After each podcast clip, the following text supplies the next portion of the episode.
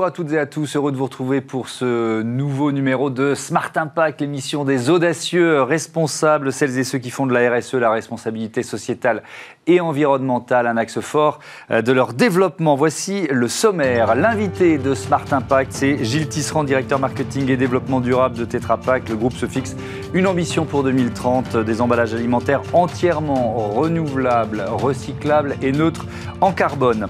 Notre débat porte sur l'avenir de l'industrie automobile. Passe-t-il forcément par le tout électrique? Quelles sont euh, les conséquences de l'électrification en termes euh, d'infrastructures? Réponse tout à l'heure. Et puis euh, dans Smart Ideas, la start-up du jour, c'est Syntex et son t-shirt solidaire ou comment une entreprise réintègre les plus démunis en leur donnant du travail. Emballage, automobile, solidarité, trois thèmes, 30 minutes pour les développer. C'est Smart Impact.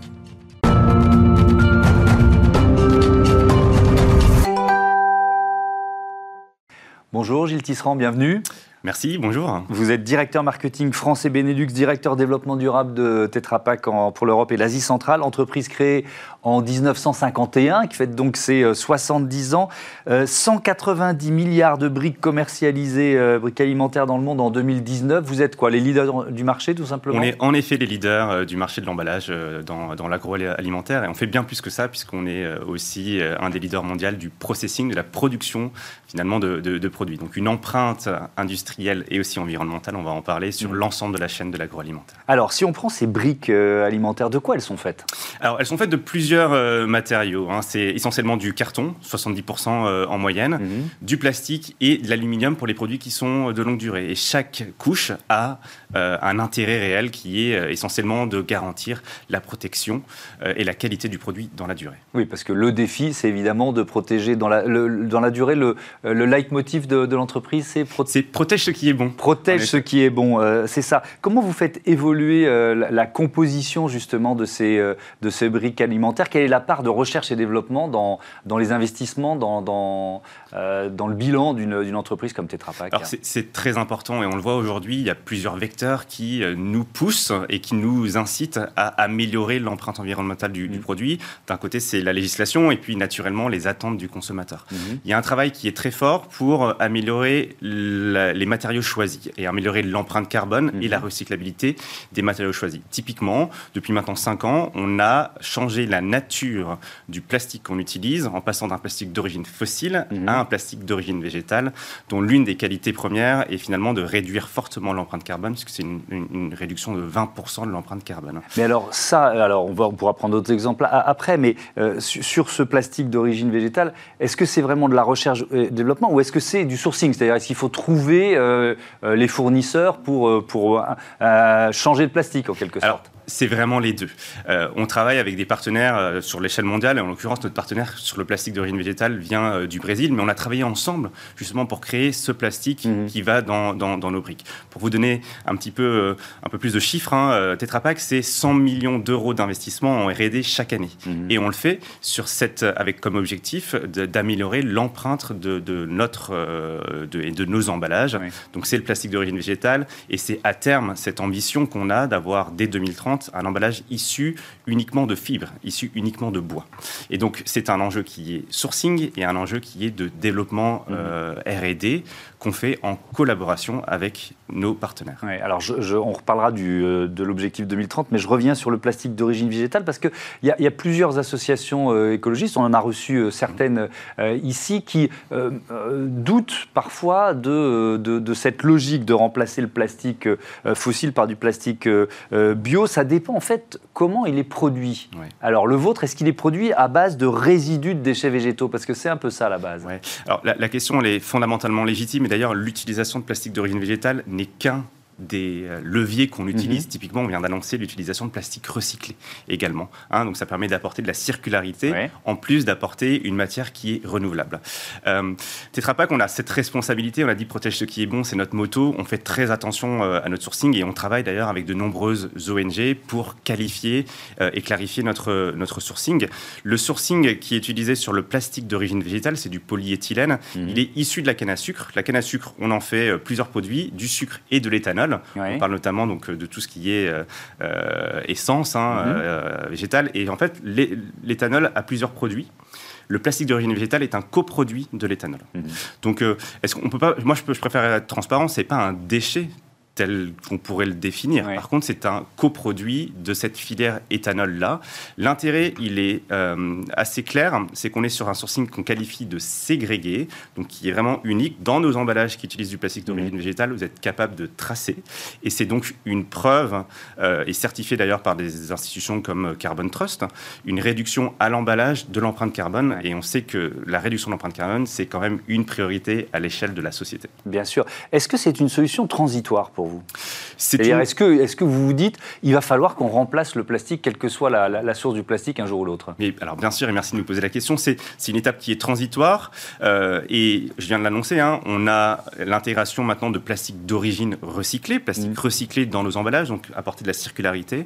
Et donc, en 2030, on a cette volonté, cette ambition, on est en pleine R&D, d'avoir un emballage issu uniquement de la fibre avec de la cellulose. Donc, on est sur cette idée qu'on se doit d'agir maintenant, mmh. réduction carbone et ensuite construction étape par étape, itérative, d'un produit qui va, être, qui va utiliser une matière uniquement renouvelable, uniquement euh, bois, et avec un recyclage du coup euh, complet euh, et, total. Qu'est-ce qui est compliqué de, protéger malgré tout le produit sans plastique? Ouais, Ou sans aluminium d'ailleurs? Euh, euh, en effet, donc le, plastique et l'aluminium, euh, comme le carton, ont cet avantage de protéger dans la durée le, mm. produit et les questions de durée de vie, les questions d'évaporation, les questions de qualité mm. sont, sont clés. L'empreinte carbone de l'industrie agroalimentaire, c'est entre 25 et 30% Et le gâchis alimentaire, ça représente environ 10% de l'empreinte carbone totale de la planète. Donc cette notion de protection, elle est fondamentale. Et c'est pour ça que nous, on fait ce choix euh, d'y aller étape par étape et de ne pas mettre sur le marché des solutions qui vont dégrader la protection du produit ou également dégrader la fin de vie, la nouvelle vie. C'est important de remplacer. On, on, perdrait par le gaspillage alimentaire ce qu'on gagne euh, par ailleurs en, production et en utilisation de matière, c'est ce que je comprends. Exactement. Et, donc, il est important d'avoir une étape, une, une une approche euh, scientifique, mhm. euh, rationnelle, éprouvée des avantages des, euh, des, nouvelles solutions qu'on met sur, sur le marché. Mhm.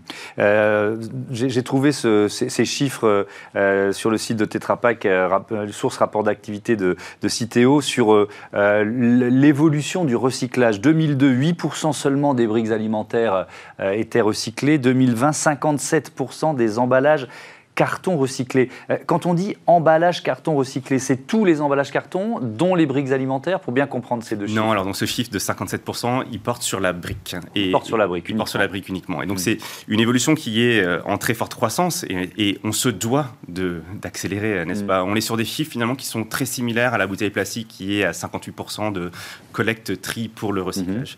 Je ne dirais pas qu'on a une approche et du coup un investissement avec nos partenaires, mais aussi avec l'État pour informer les consommateurs qu'ils peuvent et qu'ils doivent trier. Mhm. Et bien sûr, le tri sans capacité de recyclage effectif, ça sert un peu à rien. Mhm. Et donc tout le travail qu'on effectue avec nos partenaires, y compris en France, des gens comme Lucart, des gens comme City, comme Veolia, pour construire des capacités grandissantes de euh, recyclage euh, effectif, puisque plus les gens vont recycler, plus on a besoin de capacité de recyclage. Il faut une filière qui soit capable de suivre. Exactement. elles deviennent quoi, ces briques alimentaires, après, après recyclage? Alors, elles deviennent de nombreux produits. Vous en avez peut-être d'ailleurs euh, dans, dans, vos studios. La fibre, on l'utilise pour faire des produits type essuie-tout, mhm. type mouchoir, type papier toilette. On a vu certains distributeurs d'ailleurs utiliser ces allégations papier toilette issues de la, de, des briques. Ça fait sourire, mais c'est quelque chose qui est utile. C'est vraiment une, une nouvelle vie. ensuite, la partie polyéthylène, aluminium, euh, qui est transformée en euh, objet de mobilier urbain. Typiquement, si vous allez à Venise, vos, euh, vos poteaux et vos lampadaires sont faits à partir de briques recyclées. Mhm. Et on le voit, il y a beaucoup d'écoles, par exemple en France, qui utilisent des bancs fait euh, en, en, polyal et ça pourrait être très bien avec vos stylos. On a des acteurs comme Systébu qui vendent des stylos faits à partir de briques recyclées. Vous êtes euh, directeur du développement durable pour l'Europe et, l'Asie centrale. Euh, ce, sont des investissements massifs, des investissements au niveau européen qu'il faut prévoir pour booster justement une filière de, de, recyclage?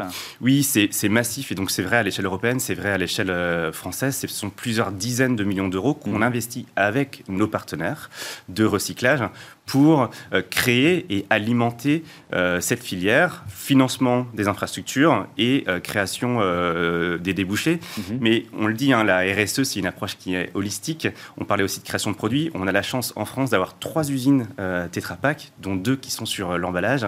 Et ce sont d'ailleurs des usines qui sont en lead, qui sont pilotes sur le développement de notre portefeuille de produits durables. Donc c'est ça qui est aussi intéressant. Merci beaucoup. Merci Gilles Tisserand. À bientôt sur, sur Bismart. Tout de suite, c'est notre débat sur l'avenir de l'industrie automobile, le tout électrique.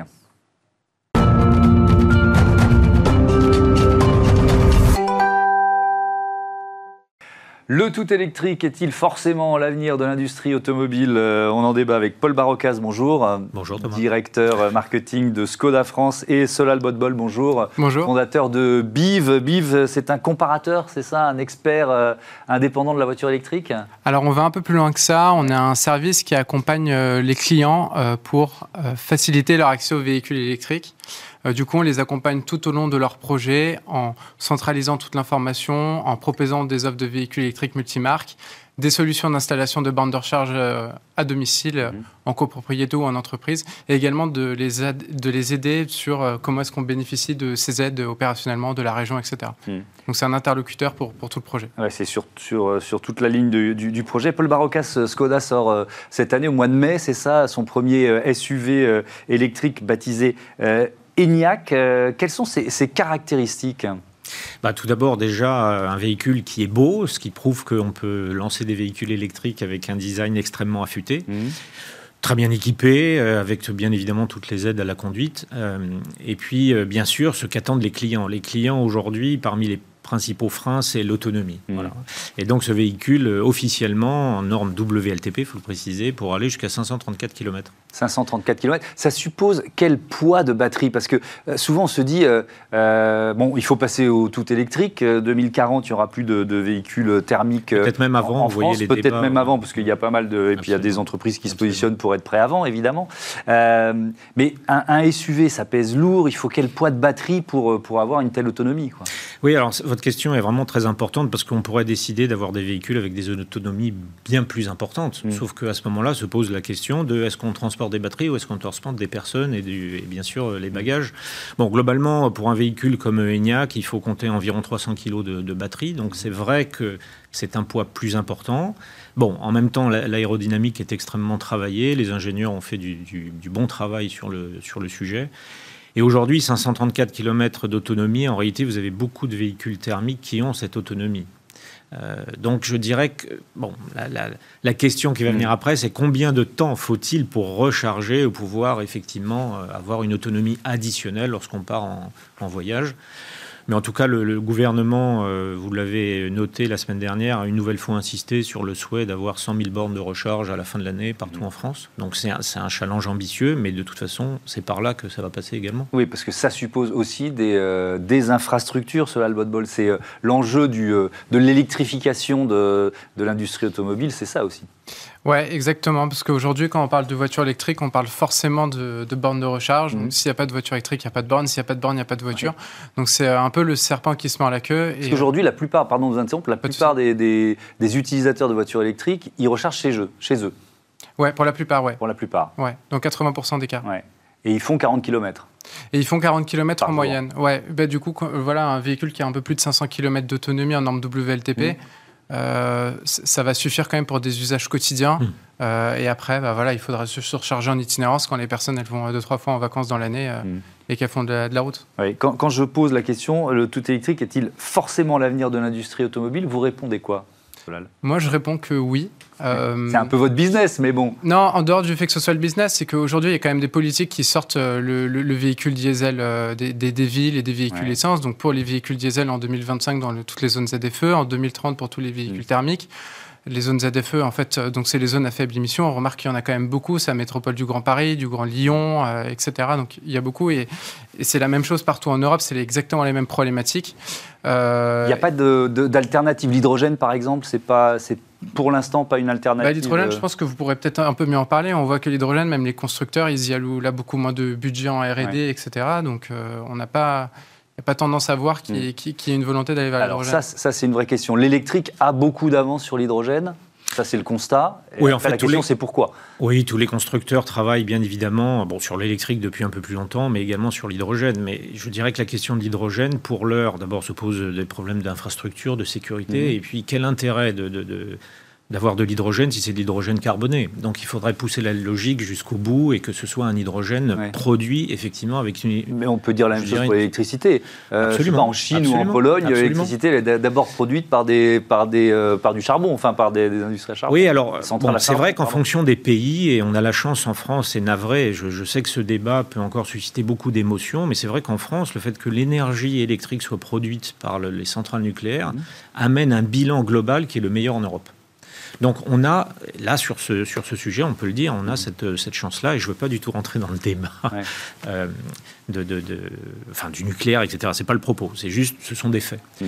Mais c'est vrai que l'hydrogène, on y viendra également, mais en tout cas, en ce qui concerne le groupe qui m'emploie, on on y travaille, mais dans une solution effectivement de production de, cet hydrogène de manière totalement décarbonée. Et on n'y est pas aujourd'hui. Dans, les critiques qui peuvent être émises sur le, tout électrique, il y a la question euh, des matières premières qui sont nécessaires pour fabriquer les batteries, ces, fameuses terres rares. Euh, et c'est vrai que ça plombe le bilan carbone des véhicules électriques aujourd'hui. Oui, je sais bien que ces débats sont sur la table et de toute façon, il ne faut, pas les, il faut mm. pas les cacher. Oui, parce que ça ne sert à rien de se lancer dans une nouvelle filière si on n'a pas questionné euh, euh, son bilan carbone, puisque l'objectif, c'est de faire baisser le bilan carbone de l'industrie auto. Oui, absolument. Et de toute façon, ces débats euh, doivent avoir lieu. Il n'y a pas de sujet tabou. Il faut mm. pouvoir en parler de manière totalement libre. Ce que je peux vous dire, c'est que, encore une fois, en France, parce qu'il y a ce bilan énergétique et cette filière d'approvisionnement mm. nucléaire, c'est que c'est le pays en Europe où finalement, quels que soient les cas de figure et pas simplement euh, Skoda Enyaq. Hein. Quels que mm. soient les véhicules électriques euh, vendus en France, en réalité, le bilan est bien meilleur dans tous les cas que le bilan thermique. Ensuite, vous changez de pays en fonction de leur choix de production énergétique. L'Allemagne, par exemple, a quelques centrales à charbon, mm-hmm. c'est déjà moins bon. Mm. Bon, je ne vais pas faire ici le procès d'autres pays. C'est sûr que vous allez en Pologne, c'est encore, encore moins bon. Mm. Vous allez en Chine, c'est encore moins bon. Bon. Mais je crois que pour, arrêter ces débats, il y en aura de toute façon, et moi je ne suis pas scientifique. Euh, ce qu'il faut, qu'il faut quand même noter, c'est que de toute façon, cette transition énergétique, c'est une réalité maintenant, on y va. Donc il y a la demande des consommateurs qui s'accélère, il n'y a qu'à voir l'effet de la seule année 2020, et puis il y a la pression des politiques. Et c'est vrai qu'en en cette matière, c'est aussi bien que les politiques appuie sur le champignon. Ouais. Euh, je reviens à la question des, batteries. Euh, le, le, recyclage des batteries, ça aussi c'est un enjeu de l'industrie euh, automobile euh, d'aujourd'hui et, à venir. Est-ce qu'on peut progresser sur le recyclage des, batteries entre ce qui existe aujourd'hui et ce qu'on peut imaginer à l'horizon 2030 ou 2040 Oui, je, pense qu'il y, bah, y, a deux sujets. Il y a le recyclage des batteries qui peuvent être utilisées bah, pour aussi produire de l'électricité verte, mmh. notamment parce que voilà, aujourd'hui, c'est vrai qu'on a aussi une infrastructure de panneaux photovoltaïques qui est quand même assez faible en mmh. France, donc elles pourront servir à stocker cette énergie-là et la redistribuer euh, au véhicule euh, la, nuit pour recharger euh, mmh. son véhicule. après, je pense aussi que par rapport à cette décarbonisation, dans l'air des choses, je pense que voilà, arriver à 500 km d'autonomie, c'est déjà un très bon exercice. Je ne pense pas que, par exemple, un véhicule type une Renault Zoé, des petites citadines auront pour vocation à faire 600, 700 km d'autonomie. Euh, parce qu'encore une fois, il faut que ça réponde à un besoin qui est en face. Donc je ne pense pas non plus qu'on aille faire la course dans les 15-20 années à venir euh, sur mm. euh, quel est le véhicule qui a toujours, toujours plus d'autonomie. Qu'est-ce qu'ils recherchent, vos clients, prioritairement, quand, quand ils, sont, ils font le choix de passer à l'électrique? De la simplicité, parce qu'aujourd'hui, changer d'un véhicule thermique, passer d'un véhicule thermique à un électrique, c'est quand même une révolution. Mm-hmm. c'est un changement de paradigme total. Il y a plein de nouvelles questions qui, qui viennent se poser. voilà, on, on, réserve en kilowattheure, en monophasé, en triphasé. Les pour les personnes, c'est un peu du chinois. Euh, et, du coup, elles cherchent vraiment bah, des interlocuteurs de confiance qui peuvent les rassurer mhm. vraiment dans leur achat et les accompagner dans leur projet pour bien le réussir. en termes de coût, il n'y a pas photo de coût à l'utilisation. Hein. Ça, c'est une évidence. Ouais. C'est quoi le, le, les ratios rapport ouais, les ratios bah, Pour euh, un coût à la recharge, donc les coûts en carburant, mhm. euh, bah, vous êtes à peu près à 2 euros les 100 km en électrique, mhm. quand sur un véhicule euh, thermique, euh, donc diesel ou essence, vous êtes entre 7,50 euros et 11 euros. Donc vous quand même vous diminuez vos, frais de carburant par 4. Mhm. Et après sur le coût à l'entretien, sur un véhicule électrique, vous avez à peu près une quarantaine de pièces mécaniques, alors que sur un thermique, vous en avez 10 fois plus. Oui, donc l'entretien du moteur, l'entretien de la voiture est moins coûteux. Exactement. D'accord. Euh, si, on revient sur l'impact carbone, le cycle de vie d'une voiture, est-ce qu'on, en fait, plus on utilise une voiture électrique, plus on, va améliorer son bilan carbone. oui, absolument. Une évidence. Absolument. C'est une évidence. D'abord, c'est une loi, euh, c'est une loi, j'allais dire mécanique. Mais encore une fois, euh, je sais peut-être, j'ai l'impression d'insister là-dessus, mais il y a ces effets d'extraction, de, mais, de l'extraction jusqu'à la production et au recyclage. En France, nous pouvons quand même euh, nous satisfaire d'avoir un bilan carbone qui sera bien meilleur. Mais Par rapport à n'importe quel produit euh, thermique, hein, quelles que soient les marques ou les modèles. Mm. Mais on, est, on est dans un, dans un mouvement euh, qui dépasse la France. la bascule de l'industrie automobile vers l'électrique. Vers oui, absolument. Est-ce qu'on a fait cette bascule un peu trop vite? C'est-à-dire peut-être, je vais, je, mettre les pieds dans le plat, peut-être plus pour des raisons idéologiques que euh, vraiment pour des, pour des euh, raisons environnementales. Bon, écoutez, encore une fois, le poids du politique a été extrêmement fort, que ce soit par des décisions, euh, oui, lors de grandes conférences, que ce soit par des incitations fiscales. Et c'est vrai, on sait qu'en France particulièrement, les acheteurs peuvent être extrêmement mhm. sensibles à cela. Et c'est ce qui se passe. Encore une fois, en 2020, le marché a très fortement progressé, poussé par ces incitations. Les bon, je crois que ça peut aller aussi vite. Il n'y aurait pas eu le, choix politique. Écoutez, de toute façon, ça fait très longtemps qu'on travaille sur l'électrique, mais il faut le reconnaître. C'est vrai que la pression politique, la pression des municipalités, la pression effectivement des mouvements consuméristes, des associations de protection de l'environnement. Mais finalement, tout ça, il faut le voir de manière positive. Mhm. cette manière de, ce débat qu'il y a eu a poussé effectivement à cette disruption. Écoutez, de toute façon, euh, il faut aussi le reconnaître, ce sont des investissements qui sont extrêmement coûteux pour les constructeurs automobiles, quels qu'ils soient. Euh, et vous voyez d'ailleurs des informations peuvent fleurir toutes les semaines, euh, qui plus est après l'année 2020 qui a été très difficile. Donc il faut financer cette transition, c'est très coûteux, mais la voie est là. De toute façon, on ne reviendra pas en arrière.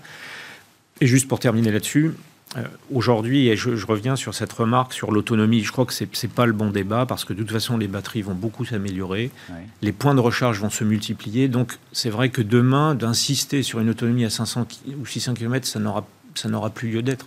En réalité, ce qui vous importe, c'est le temps que vous allez mettre à, recharger pour terminer votre trajet. Mmh. Et donc ça, ça va considérablement se réduire. De 40 minutes, on estime euh, D'ailleurs, il y a une start-up israélienne qui promet aujourd'hui euh, des temps de recharge ramenés à 5 minutes. Ah bah Or, 5 minutes, c'est plus ou moins ce que vous mettez pour euh, faire votre plein. Pour faire le plein. Donc, merci beaucoup. Merci à tous les deux d'avoir participé à, merci beaucoup. Merci pour votre invitation. Euh, tout de suite, la start-up du jour, on porte un t-shirt solidaire.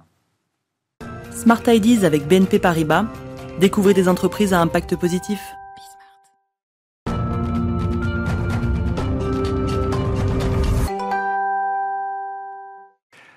Smart Ideas avec euh, Romain Bonnard, bonjour. Euh, vous êtes le fondateur de Syntex, marque de t-shirts solidaires. Euh, quand et pourquoi vous l'avez créé? Bonjour Thomas, merci de me recevoir. j'ai créé Syntex en 2019. Syntex, c'est une marque de vêtements à mission. La mission, c'est de lutter contre la pauvreté par le travail, en faisant travailler un maximum de personnes en situation d'exclusion et de grande pauvreté. Le point de départ de cette aventure, c'est votre observation de la, de la ville, quoi, tout simplement, et, des, sans-abri, peut-être? Oui, tout à fait. Ça a commencé avec les sans-abri. Moi, j'habitais à, à, Paris, pardon, dans un quartier où il y avait beaucoup de sans-abri. J'ai commencé à aller à leur rencontre. Et euh, j'ai découvert chez eux d'innombrables qualités et euh, parfois chez certaines de ces personnes des, on va dire, des compétences. il y en a qui étaient anciens enseignants, anciens ingénieurs. Mmh. Et donc j'ai voulu aller plus loin dans leur intégration et je me suis clairement dit que les entreprises avaient un rôle à jouer euh, dans leur intégration, puisque le travail, en fait, est un des trois piliers de l'intégration avec le logement et l'éducation. Donc j'ai voulu créer une entreprise euh, qui privilégie le travail des plus démunis dans l'optique de les intégrer. Et alors pourquoi vous avez choisi le vêtement ou la mode pour, euh, pour, finalement être le vecteur de cette, de cette volonté? Tout à fait. Ben, une marque de vêtements dans l'intégration, c'est assez intéressant puisque finalement quand on porte des vêtements on porte aussi ses valeurs. Donc mhm. ici, les valeurs, c'est la tolérance, la bienveillance, l'intégration et la solidarité. Et puis aussi dans la, dans la confection, dans la mode, aujourd'hui, en termes de, statistiques, il y a encore plus de femmes qui travaillent dans la confection. Et les femmes, euh, au niveau de la pauvreté, elles sont beaucoup plus en difficulté que les hommes. Donc en fait, je m'attaque euh, aux personnes les plus euh, fragilisées dans la pauvreté. Mhm. Donc il y a beaucoup de femmes dans, dans vos ateliers? Alors, on travaille avec deux ateliers d'insertion euh, partenaires, un qui assure la confection et l'autre la logistique de nos vêtements. Mhm. Et celui qui assure la confection, il y a 80% de femmes, effectivement. Ce premier, vous le portez d'ailleurs, j'imagine, ce premier euh, t-shirt. Euh, le t-shirt solidaire, oui, tout à fait, c'est celui que je porte ici. C'est quoi ses caractéristiques, si vous deviez nous, le décrire? Comment, par qui il est, il est fabriqué? Alors, il est fabriqué dans un atelier d'insertion à Marseille. Et puis après, il est La préparation de commande est assurée par un autre atelier euh, d'insertion, ce qui fait qu'en tout, c'est 9 personnes qui travaillent sur ce, sur ce t-shirt. Et donc, euh, on peut dire que ce t-shirt participe à l'intégration de 9 personnes. Mhm. L'autre caractéristique, en fait, de ce vêtement, c'est que c'est pas parce qu'on fait de l'intégration qu'on a voulu euh, lésiner sur la qualité. Donc, en fait, c'est un coton 100% bio et assez épais puisqu'il fait 190 grammes. Donc, en fait, c'est un vêtement de qualité qui offrira une bonne tenue et une bonne durée dans le temps. Est-ce qu'on est dans du Made in France avec ce t-shirt? Oui, on est dans du 100% Made in France, puisque en fait, euh, on fait travailler 10 entreprises françaises, donc que ce soit pour euh, l'achat de la matière première, des étiquettes, des cartons, mhm. etc. Euh, un petit bémol quand même sur le coton, il vient pas de France puisqu'il n'y en a pas en France et euh, donc il vient d'Inde. Et en toute transparence, on a demandé des certificats euh, aux fournisseurs français qui achètent son coton en Inde pour savoir s'il y avait bien les labels en fait à la fois écologiques mhm. et en termes de conditions de travail qui étaient respectées dans son prestataire indien. Oui, vous, en êtes du, du développement de, de, de l'aventure Syntex? Alors en fait là on est à notre second année. On a fait une mmh. campagne de, on sort d'une campagne de financement participatif qui s'est terminée en septembre 2020. Mmh. Et euh, on va sortir donc des troisièmes produits d'ici l'été. On est encore en réflexion. Et euh, ce sera des produits d'été, donc sans doute autour des maillots de bain, etc. On est une gamme uniquement masculine pour l'instant. Et on réfléchit aussi là-dessus si on se développe sur le marché féminin. D'accord, et ça veut dire que euh, ça suppose de garder les mêmes partenaires, d'aller en trouver d'autres pour, euh, pour créer une, une, gamme supplémentaire? Alors, pour nous accompagner vers la croissance, on va toujours travailler avec euh, nos deux ateliers d'insertion partenaires historiques, mhm. qui sont capables de, de, produire en quantité. Et l'autre objectif inclusif de la marque, c'est d'ici les deux ans de recruter des personnes des personnes sans abri, puisque c'est l'autre engagement de la marque, c'est réserver l'intégralité de ses emplois directs à des personnes sans abri. Donc euh, c'est notre, euh, notre second objectif euh, que l'on se fixe d'ici 2023. Et donc d'ici 2023, vous, vous imaginez, vous pensez embaucher combien de personnes? Alors une première, ce serait déjà pas mal. il faut qu'en fait, il y ait le, le chiffre d'affaires, la rentabilité qui suivent. Et aussi, c'est une question d'accompagnement parce que c'est une personne qui est qui sort d'une situation difficile, il faut la, suivre tant, il faut l'accompagner tant sur le plan personnel que sur ses projets euh, professionnels. Donc il faut recruter une autre personne qui soit capable de l'accompagner en interne. Euh, derrière tout ça, il y a de l'humain, il y a des personnes qui sont dans des situations compliquées et on ne peut pas faire n'importe quoi. Donc euh, on préfère y aller doucement mais sûrement. Bravo, merci Romain Bonnard. Bon vent à Syntex. Voilà, c'est la fin de cette émission. Vous pouvez nous retrouver sur bismart.fr ou alors sur les box 9h, midi, 20h30 pour les horaires de diffusion. Salut à toutes et à tous.